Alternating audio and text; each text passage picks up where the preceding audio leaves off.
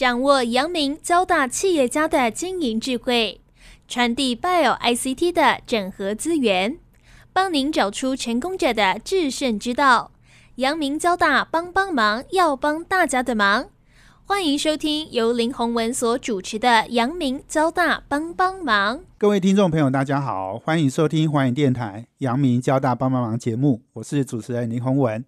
啊，今天很高兴呢，我们在上次哈邀请了 Temple 冯叶文哦来上我们节目之后。那叶文他在做加密货币的期货的相关的这个这个工具哦，那其实我不是太懂。不过今天我们要邀帮大家邀请的呢，也是在加密货币领域里面，他是做加密货币的交易所的开店平台，就是我们如果简单讲，就是加密货币的九一 A P P 的啊，九一 App。这个创办人呢，共同创办人跟执行长哦，叫黄耀文，这个公司叫 XREX。这个 XREX 在做的事情，我就比较容易理解了。呃，我们刚刚讲哦，加密货币的九一 APP 哦，这样的一个商业模式呢，我觉得非常有趣。那耀文呢，当然也是大家很熟悉的哦，是一个应该是连续的创业家了。他过去在阿玛科技呢，已经也很成功的挂牌，而且是被美国公司收购。那我想他这一次呢，在选择。加密货币的市场哦，来做创业，看到的呃是一个非常重大的一个跟加密货币相关的一个商机哈。那我想我们今天要邀请耀文呢来跟我们分享他看到哪些商机，以及呢 XREX 要计划要做的这样的一个呃商业模式是什么。那我们先来邀请 S r e s 共同创办人兼执行长黄耀文跟听众朋友打一个招呼。各位听众大家好，今天非常谢谢洪文的邀请啊，很高兴能够来到这边跟大家分享。是是，欢迎耀文哈。耀文最近的时间应该都在台湾嘛哈。对对，最近都在台湾。对对对，那我想呃，这 S r e s 现在其实也是。一家很有规模哈，人数有四十八人哦，也有很多的，不管是国发基金、支出创投、中金和等等，很多的这个创投呢都有投资了。所以，我是不是先请耀文来跟我们谈一谈，就是说哦，为什么会选择呃创业 XREX？我们看到的是哪一些大的商机正在酝酿、正在发生？呃，是谢谢洪文啊，这边就是我们经过了当时这个呃网络哈，在一九九零年代后期。啊，到两千年泡沫，那么但是呢，那个时候我们就知道说，网络会绝对会改变人类的生活形态。呃，后来在创业的过程中，然后后来公司卖了协助经营戏谷的 Proof Point，那么人在戏谷碰到更多更多的跟我一样的创业家，大家都在讨论说，那么下一个会带为人类的整个生活跟全世界的运作方式，能够带来这么样。像当时的网际网络一样这么大的改变的，到底是一个什么样子的东西，什么样子的技术？那在戏谷的五年，后来我就跟我们的团队了，我们都觉得说啊，我们很看好区块链金融即将对全世界的啊人类社会行为啊经济所带来的面面相向的改变，然后我们也很希望能够参与其中。这样，所以呃，后来我们大家就啊，虽然 ProPoint 真的是一家很棒的公司，我们在那边也做很棒的事情，做全世界的事情，但是呢，啊，我们还是决定就在二零一八年底的时候离开，是啊，来加入这个区块链金融，应该说是这个 FinTech 这个产业了。是是是，没错。那你你刚刚讲到，就是说，因为加密货币其实大家已经见识它的威力了，哈，不不只是就是说比特币涨到四万美金以上，哈，当然它变动很大。不过很重要的重点就是说，我觉得呃，加密货币的呃这个呃它的整个呃不管是呃就是说它做成这个清算货币，或者是做成啊这个呃这个让大家很有期待的这样的一个取代哦，不要说取代哦，它可能会。呃，占据很大的一块哦，这个交易市场哈，那我觉得它的重要性越来越凸显。好，那呃，这个是不是跟我们分享一下？因为我知道你也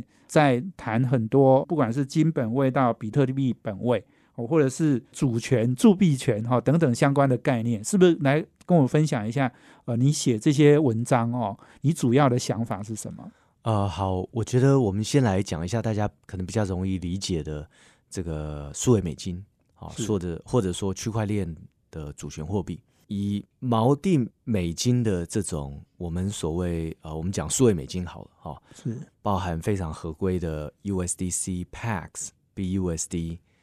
等等，或者说美国主管机关有意见的 USDC，这一些都是我们所谓的数位美金。数位美金呢，我们可以把它想象成很像是数位的美金钞票。美金钞票跟银行里的美金有什么不一样呢？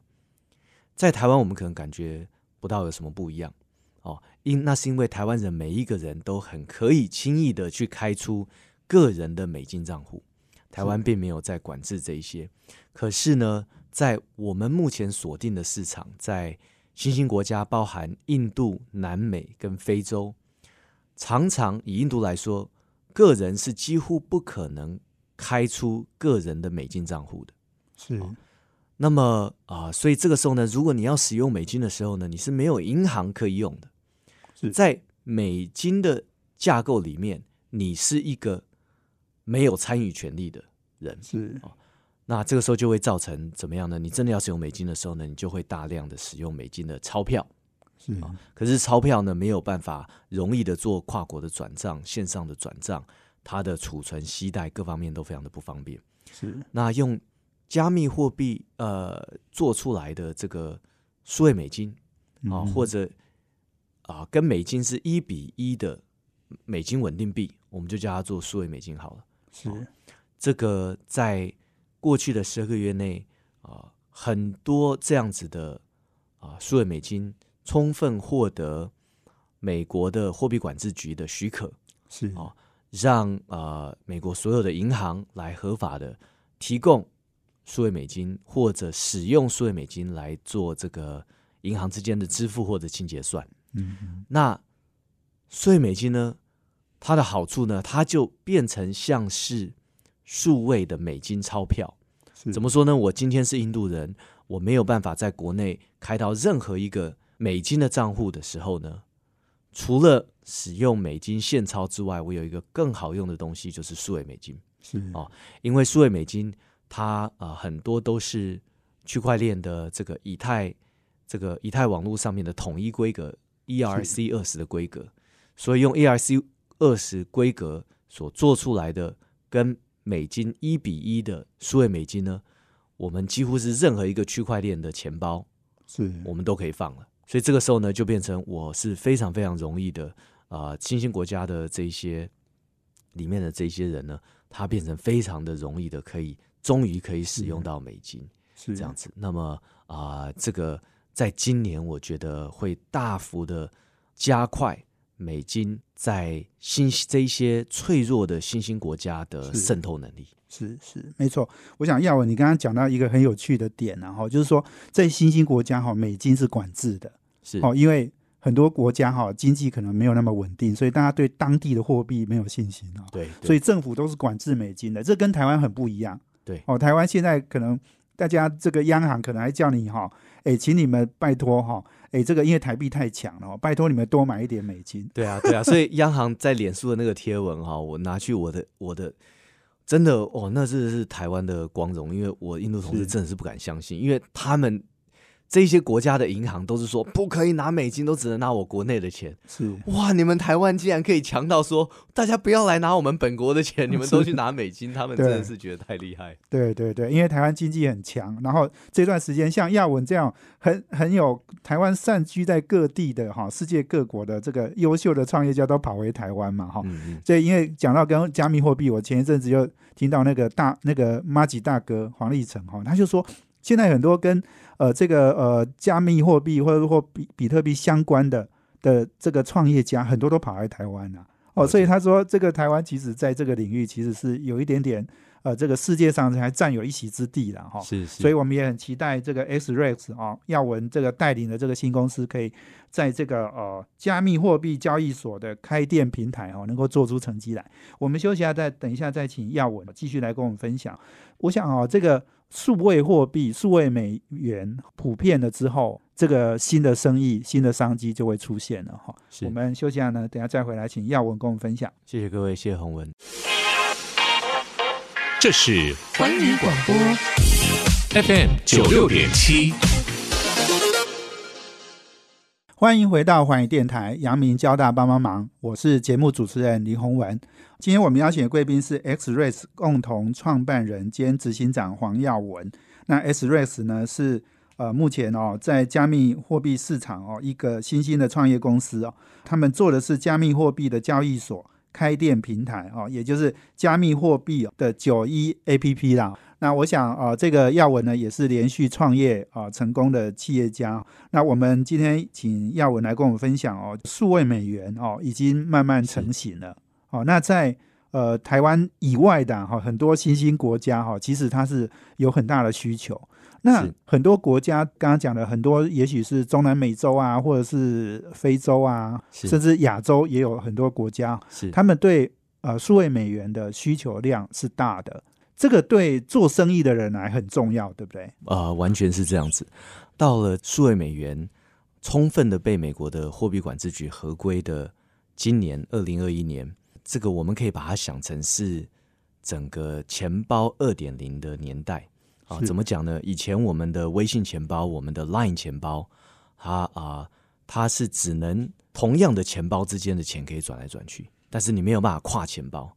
你没有办法 Line 钱包里面的钱转到 WeChat 钱包里面的钱，没有办法这样子。是，可是以太网络它的公用的许多的规格，尤其是 ERC 二十的这个规格，它就我们可以把它想象成是一个。通用的证券技术或者通用的铸币技术，那么在这种通用的规格上面做出来的数位美金，比如说就是啊，所有的钱包之间可以互通的，是那这样子就变成一个钱包二点零的年代。怎么讲呢？就变成说，大家在这些新兴国家想要用美金，大量依靠美金的人，他他们不需要靠当地的银行。因为当地银行也不会给他们开美金账户，不需要靠当地银行，直接跳过银行走进钱包的世界。是在钱包里面任何一个加密货币的钱包里面呢，就可以装数位美金，是就可以来使用数位美金。那么我们可以想说，那这样子这些国家一定不欢迎的，对他们是不欢迎美金，没有错，对不对？可是美国是非常支持的。是，那再来很现实，美国支持是因为美金要入侵所有国家嘛？当然了，国国家才能强盛。对，呃，很多人啊，就像我们看拜登他上任，可能又要进行下一波的 Q E 了。是，那呃，很多人会，我看台湾这边说啊，你看怎么样算出来，美国最近因为 COVID Q E 出来的。啊，这个多少多少 trillion 的美金已经超过美国整个 GDP，怎么样？怎么样？其实，但是其实以美国的思维来说，美国不是这样想事情的。美国的美金后面的支撑是全世界的 GDP，绝对不是仅限于美国的 GDP。这个是美国的在国力上面它的长期的一个坚持的政策。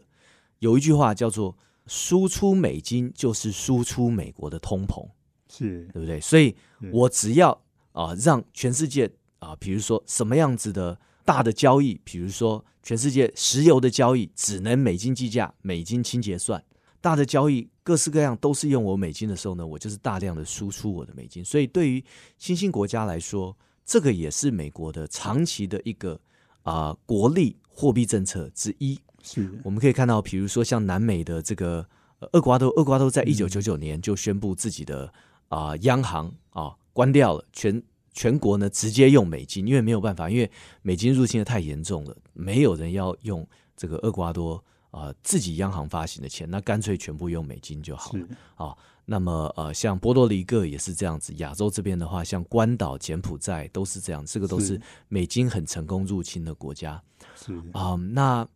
就现实面来说，虽然比如说印度政府不会欢迎美金这么大量的入侵。是，可是另外一个现实面是，比如说它的贸易商啊，因为印度它目前啊还是高度的仰赖进口，包含它的民生用品，它国内的基础架构、它的电力各方面还是没有那么成熟到所有的工厂都可以开在国内。哦，那还是高度的依赖这个，比如说从中国进口啊，民生用品、三 C 用品、电脑、手机用品等等的。那么这一些贸易商。如果你不让他使用美金，等于是断了他在全球的金融贸易体系里面的路，是，所以这条路又不能去真的去断它。嗯，啊，再来就是对于每一个印度人来说，如果他一辈子碰不到美金，那么他一辈子其实我们就是英文所谓他是 financially excluded，就是他是被隔绝在全球金融体系之外的一群人。为什么呢？全球金融体系毕竟它的清结算，甚至它的计价都是用美金。对你手上没有美金，你怎么去买 Tesla 股票？你怎么去买的？呃，你喜欢的美股？等到你赚了一些钱，你怎么样去买？怎么样去运用到全球有这么多的啊不同的全球性的金融商品？你全部都没有办法，你根本是被阻绝在全球呃全球的金融系统之外的一大群人。这样啊，所以说虽然说啊，国家当然会。啊，怕这个美金大幅的入侵，是，但是以公平性来说的话，啊，国家也知道说啊，不能完全去阻绝这个东西啊，因为美金实在是啊，全世界非常重要的一个货币，一个法币了。是是是，这样呀，所以这个你刚刚讲就是说，所以有很多的这些国家哈，美金限制，但是他们还是要跟人家做外贸嘛哈，对，所以外贸呃，这个各种外贸交易哈。应该都是以美金来来做基础嘛，哦，但是数位美元又提供了他们一个很好的工具，可以可以作为哦，比如因为很多国家可能美金是比较缺的，哦，这个外汇比较少的，那这些国家可能就要仰赖数位美元，所以我们数位呃，因为有数位美元这样的一个基础，就就造就了我们 X ray 的有有有我们的生意的一个模式啊，是因为当我们进入了钱包二点零的年代，当大家啊，商用上面的金流，我们不是说这个啊，在外地的工作人汇钱回家这种小钱哦，我们是指商用的 B to B 的大钱。我们也是用钱包二点零的概念在跑的时候呢，就是说什么呢？我们商人跟商人之间做生意，哎，我们直接用数位美金，我们用钱包互相转，是我们就跳过银行了。为什么呢？因为这些印度人说，因为因为我国内也没有美金银行给我们用，对不对？那哦，现在有钱包太好用了。这样，印度政府自己这过去十年内公布的数字呢，啊，靠银行去做这个啊跨国跨国金流的呢，过去这十年，它的跨国金流都只有十三趴是靠银行，是有八十六趴是所谓的非官方管道。哦，这么多啊！对，八十六趴，过去十年每年公布的数字都是八十六趴，没有变过。哦，那但是呢，你说这国家国家乱吗？它并不乱哦。它只是法律没有健全到说所有东西都可以让你完全是正规的，可是它有它一套非常非常非常非常有规则的系统在运行。是你突破这个规则啊，你一样会有很多法律问题。这样子，所以它它蛮特殊的一个国家。那么我们在里面呢，就是我们就变成是一个啊钱包二点零里面很重要的一个基础架构。为什么呢？因为接下来，印度在每个城、每个省都会需要开出他们的数位货币交易所，交易所让大家来兑换美金。是，这所有的交易所的服务商要自己去刻交易所出来，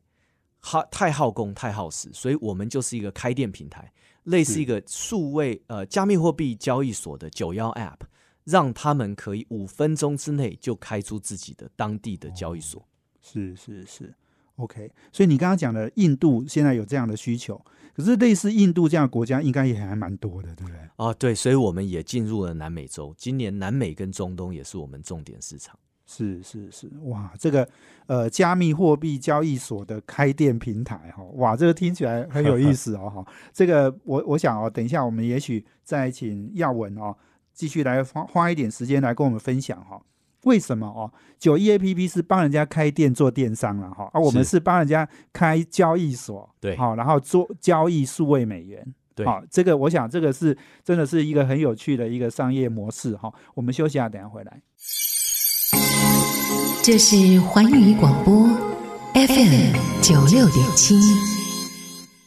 欢迎回到环宇电台阳明交大帮帮忙节目，我是主持人林宏文。我们今天邀请的贵宾是 X Rex。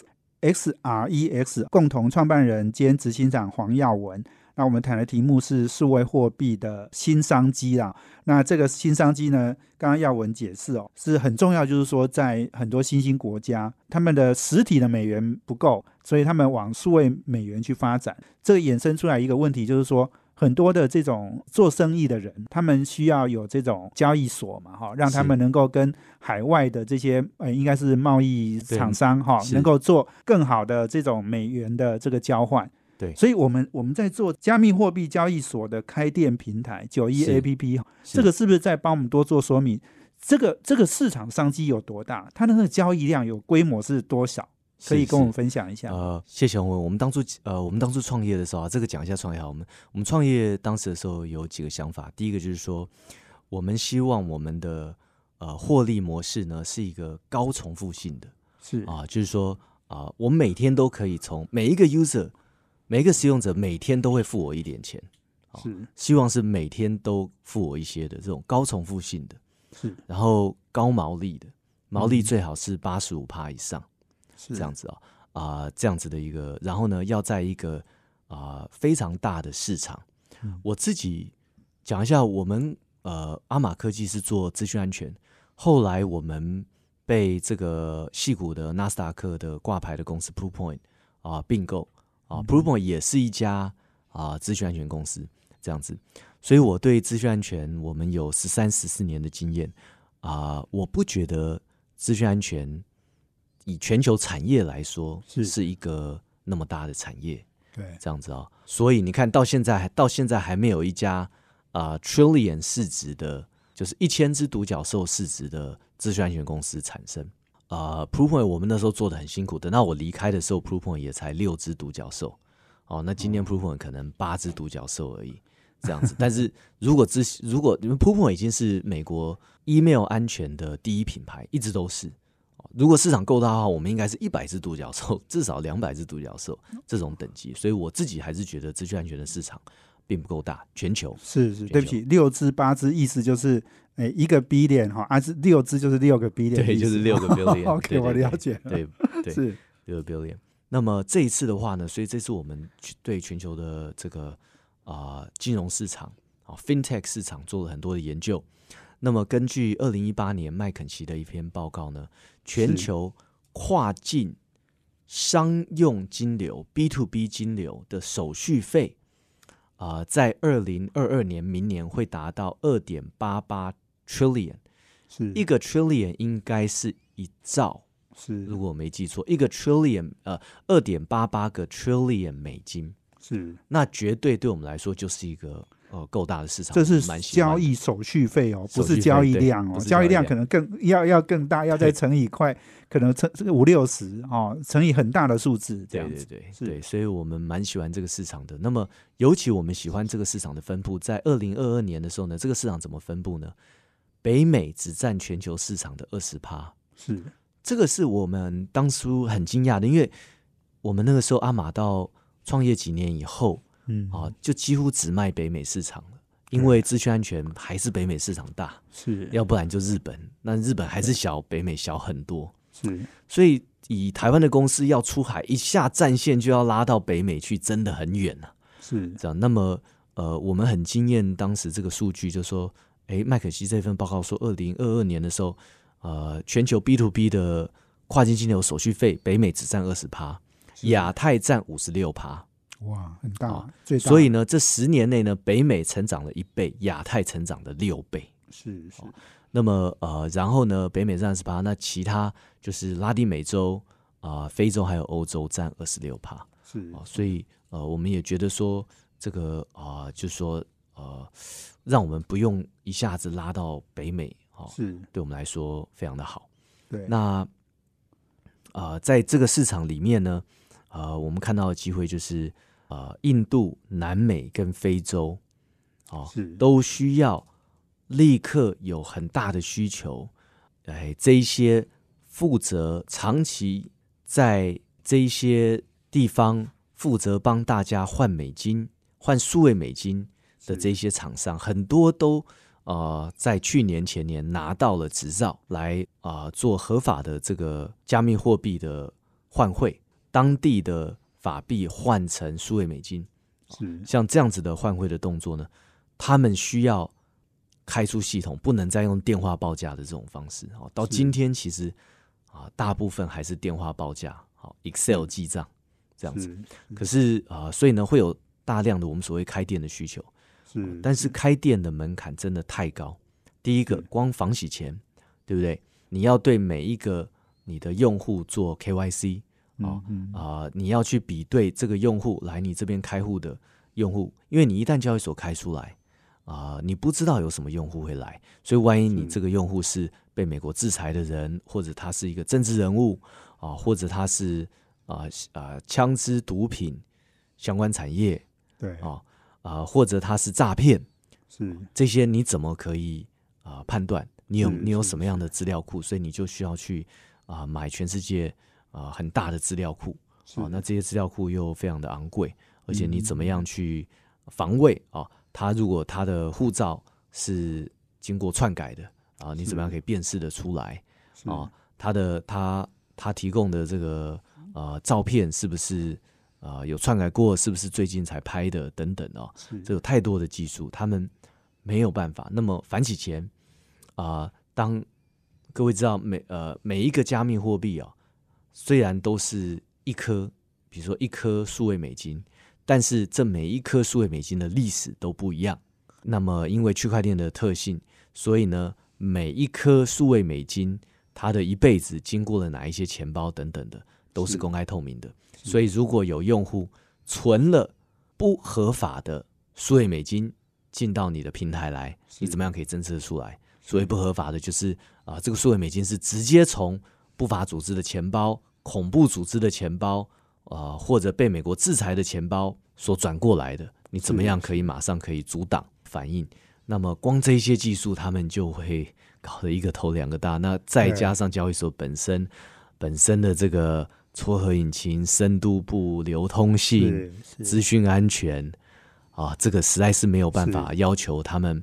全部重新聘一个团队重新把它刻出来，对这样子。那么我们就把所有东西变成云端化对啊，我们来提供这所有的相关的技术是啊，从开户的审核 KYC 到反洗钱的呃相关技术的使用，交易的引擎到流通性啊，怎么样啊、可以拿让让使用者拿到很好的价格？怎么样去串全世界最大的啊、加密货币的市场，来帮用户取得最好的换汇的价格？是。啊，整个平台全部都我们来做，这样变成我们是，我你如果在当地，你你已经做了换汇很久了，然后你也有相关执照，那么你想要把这整个东西线上化，你想要变成网络开店，开一个网络交易所，不要再电话报价，那么你可以找我们，我们就很像一个九幺 App 这样子，对对是。啊、当你经过我们的身份审核以后呢，保证你五分钟内可以开出自己的交易所，这个就是我们做的，就就像九一 App 也是一样，你的功你要的功能你勾一勾，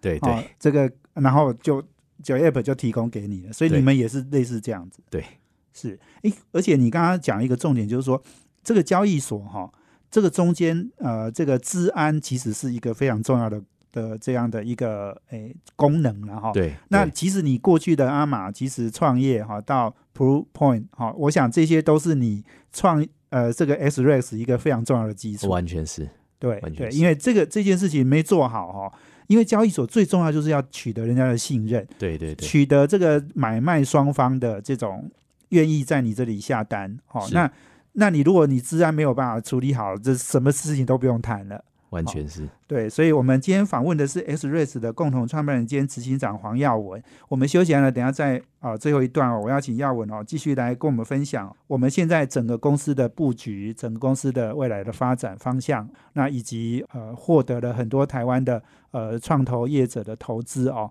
包括国发基金等等哦。那接下来还有哪一些呃新的计划哦？我要请耀文继续来跟我们分享。休息下两回。好的，谢谢洪文。这是环宇广播 FM 九六点七。欢迎回到环宇电台阳明交大帮帮忙，我是节目主持人林宏文。那我们今天邀请的贵宾是 X Race 的共同创办人兼执行长黄耀文。那耀文呢，是我们交大资工系资工所那也是台大电机的博士哦。那呃，他过去的创业经验，阿玛科技非常的成功，在 Blue Point 哦也工作了好一段时间哈。那二零一八年成立了 XREX，我我是不是请耀文先跟我们来分享一下？诶，这个 XREX 指的是什么意思？啊、r e x 是拉丁文里面的王，是那么 X 我们是指这个 exchange 交易所，所以我们要做的是这个啊、我们讲说交易系统中的王了。其实怎么讲呢？就是说我们是交易所后面的平台是哦，我们是帮大家开出交易所的对后面的这个平台。对对，我我觉得取名字真的很重要。你 不过不过是需要解释啦。我相信很多人不知道 Rex 是王的意思啊，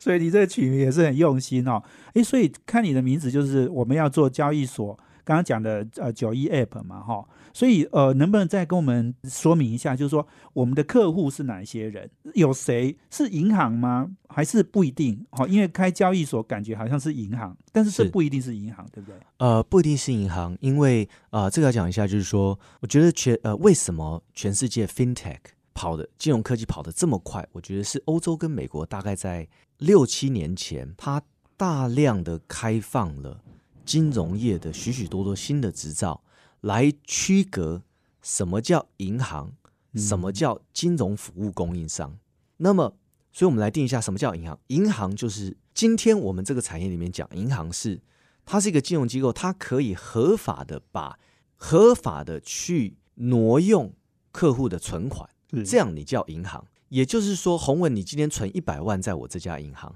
我可以把其中的九十万合法的拿去放贷，对拿去投资。是那当然我会分一些利息给你。那我我动用你的钱是合法的，为什什么合法？因为我有银行牌照，所以在我们的呃金融科技产业呢，通常我们现在讲银行的时候呢，就是说啊、我可以去动用用户的钱，是我就叫一个银行，我要银行牌照。嗯那么其他我帮你换汇，我帮你转账，我帮你支付，我帮你就像悠游卡后面我我帮你存你悠游卡里面的钱啊、是等等这些，我们就广称金融服务供应商，他们都不是银行，为什么呢？他做各式各样的金融服务，他做转账、换汇、支付等等的，可是他不可以动用用户的钱，不可以把用户的存款拿去放贷、拿去投资等等的，他没有银行牌照。但是在这个框架下面，它有各式各样其他金融服务的牌照，它可以来进行这样子的金融服务。那么我们的主要的客人啊、呃主要的用户就是我们其实是 B to B to C，我们 B to B 这个我们直接的用户呢，就是在各地的这一些金融，在新兴市场的金融服务商，这个是我们的客户。那他们服务的对象目前都是在这些新兴市场的跨国贸易商。这听起来就是比较是 B to B 的生意啦。我想一般人可能比较不会接触到，不过不过我觉得这个听起来商机就会很大。刚刚讲的，不管是那个二点八八的催联啊，那个很那个我相信那个是一个非常大的数字，我们只要占到一点点比重哈，我们就生意就做不完了。呃，是，所以是我我们现在比较布局是在你刚才一直强调印度，印度是我们很重要的的这个市场，对不对？是是，那也讲一下说，光在印度这个市场呢，光在印度这个市场，我们在接下来三年，今年、明年、后年，到后年底的时候呢，光印度市场的生意，我们觉得就会让我们可以达到四分之一只独角兽的规模。啊、这个是零一个点二五个 B 点，对对，两百五十米左右的估值，这个是我觉得是一个很稳健的成长，它不能算是一个快的成长，但是一个我们稳健可以达到的成长。那么在后年的时候，我达到这样子的估值，我呃我在印度跨境金流的市占率多少呢？嗯零点五趴，是是所以我只要做它零点哦五趴的市场，是我就可以达到四分之一只独角兽的规模。对这样子，对对对，所以我觉得这个就是在一个大的市场的好处了。是是是很有意思哈、我我想呃我们现在呃我看到资料 S Race 有四十八个人嘛哈、是。那大部分都在台湾，有两个两位是在印度，啊，目前有两位还在印度还在招聘，我们在印度在在招聘，我们这两位都是印度非常有名的人。是。啊、一位叫呃 Jason Fernandez，一位叫做啊、Naimish，啊、他们都是印度这个加密货币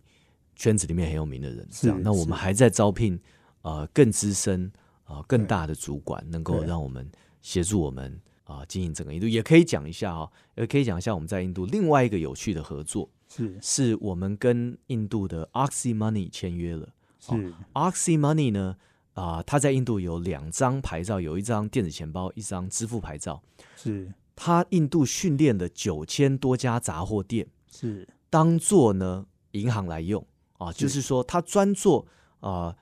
印度从东边到西边去工作的人，要每个月要送钱回家。那么这一些人，第一个没有银行账户，第二个没有智慧型手机，所以对于没有银行账户、没有智慧型手机这么广大的人口，怎么样让他每个月可以很快速的把钱送回家？所以就用这九千多家在北印度的杂货店，你走到一个杂货店，你把钱给杂货店老板，杂货店老板会请你提供啊印度的 Aadhaar 啊一个身份证做 KYC 啊，知道你是谁。那接下来呢，会问你说，那你要把钱送回家，你的家人在哪里？然后告诉你说，哦，有系统查出来，你家人附近有一家我们的配合的杂货店，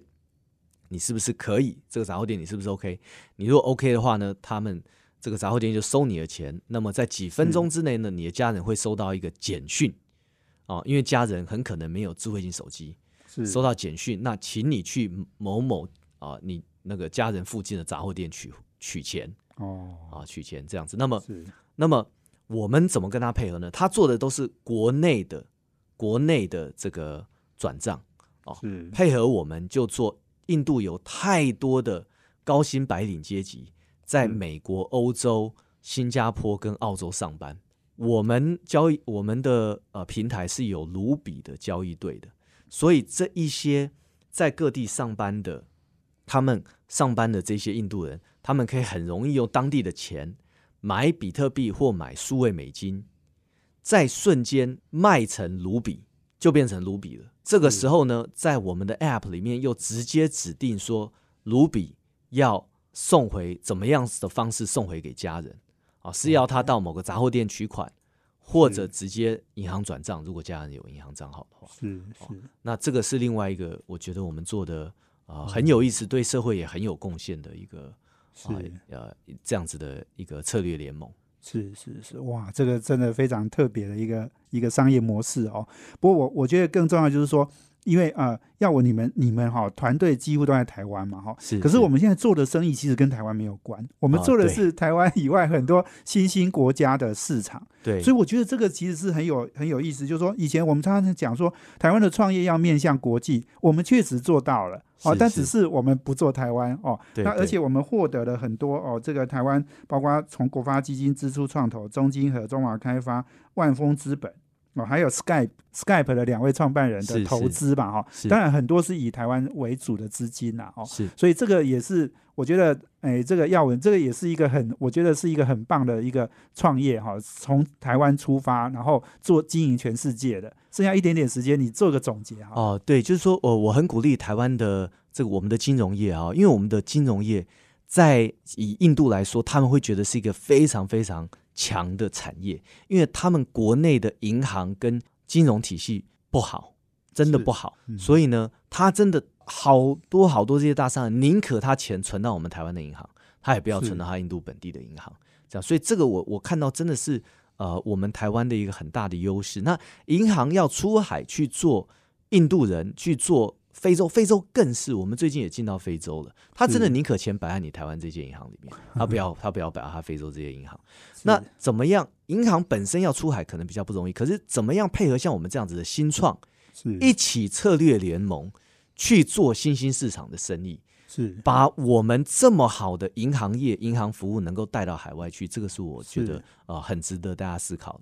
是是哇，真的，今天哦，我们访问的是 X Rex 的共同创办人兼执行长黄耀文哦。那过去我们常常在讲说，台湾防疫有成，我们的医药体系、我们的医药医药服务哦，可以输出。诶，现在连银行，我们这种诶，或者是我们的台币很强势哦，这个还有我们很强的创业的团队哈、诶，真的我们也可以把我们的银行整个的体系可以做输出。诶，这个这个真的是。